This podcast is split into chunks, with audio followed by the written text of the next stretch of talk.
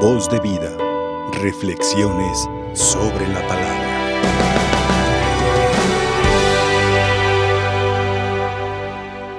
Nuestra gente en la actualidad son personas, somos personas que a los que tratamos de, de acercarnos al Señor, a nosotros los consagrados de manera especial, a ustedes que tienen su devoción de la Santa Misa en casa, los que no pueden salir, presencialmente los que aquí estamos, y los que acudan a su iglesia. Nuestra gente, cuando nos ve salir de la iglesia, o cuando ve que termina la Santa Misa en casa, lo mínimo que espera de nosotros pues es que nos portemos bien, es que demos buen testimonio. ¿Por qué? Porque es el reclamo que nos hace la gente. Cuando saliendo de la iglesia nos ve que discutimos, cuando usamos palabras altisonantes o malas palabras, como dicen los niños, de una manera despectiva u ofensiva. Cuando ve que, que llegamos renegando a la casa, que llegamos peleando, que llegamos reclamando cosas, el reclamo común o el comentario común es, acabas de venir de misa, acabas de comulgar, y ven nomás, ¿qué boca tienes? De carbonero, por no decir más, peor decimos. ¿eh? ¿Por qué? Porque estamos celebrando la Santa Misa.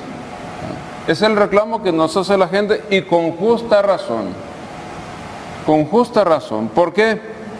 Porque si decimos amar a Dios sobre todas las cosas, si decimos tener hambre de Dios y nos acercamos al Señor, pues entonces tenemos que demostrarlo, asemejarnos más y mejor al Señor. En sus pensamientos, en su manera de hablar, en su manera de actuar, en la forma de pensar de Dios. Dice Jesús en otra parte del Evangelio, sean santos porque yo el Señor soy santos. Sean perfectos como su Padre Celestial es perfecto. No la perfección de Dios, porque eso es solamente Él, pero sí en sus cualidades, sí en sus virtudes, sí asemejarnos a su Hijo. Eso sí podemos hacerlo y debemos hacerlo. ¿Por qué? Porque nuestra gente tiene hambre de Dios. Nuestra gente tiene necesidad de un buen testimonio de vida ante esta generación actual, en pleno siglo XXI, y, y, las situaciones que se fueron dando a lo largo de nuestra historia, los últimos años de nuestra historia como iglesia, nuestra gente está necesitada de un buen testimonio. Nuestra gente está necesitada y tiene hambre de un buen comportamiento de aquellos que decimos acercarnos al Señor. Aquella mujer en el Evangelio que al escuchar hablar a Jesús de una forma tan grande y tan especial, se emociona tanto que quiere alabar a la mujer que lo tuvo, en este caso a la Santísima Virgen, nuestra Madre y nuestra patrona. Quiere alabarla de alguna manera y muy a su manera y muy con sus palabras. Dichosa la mujer que te llevó en su seno y cuyo, cuyos pechos te amamantaron, aquella mujer que te alimentó y que te llevó en su seno, dichosa, es feliz. Porque si tú eres grande, esa mujer es más grande en su forma de hablar de aquella persona. Y Jesús agradece el comentario, pero todavía lo perfecciona más.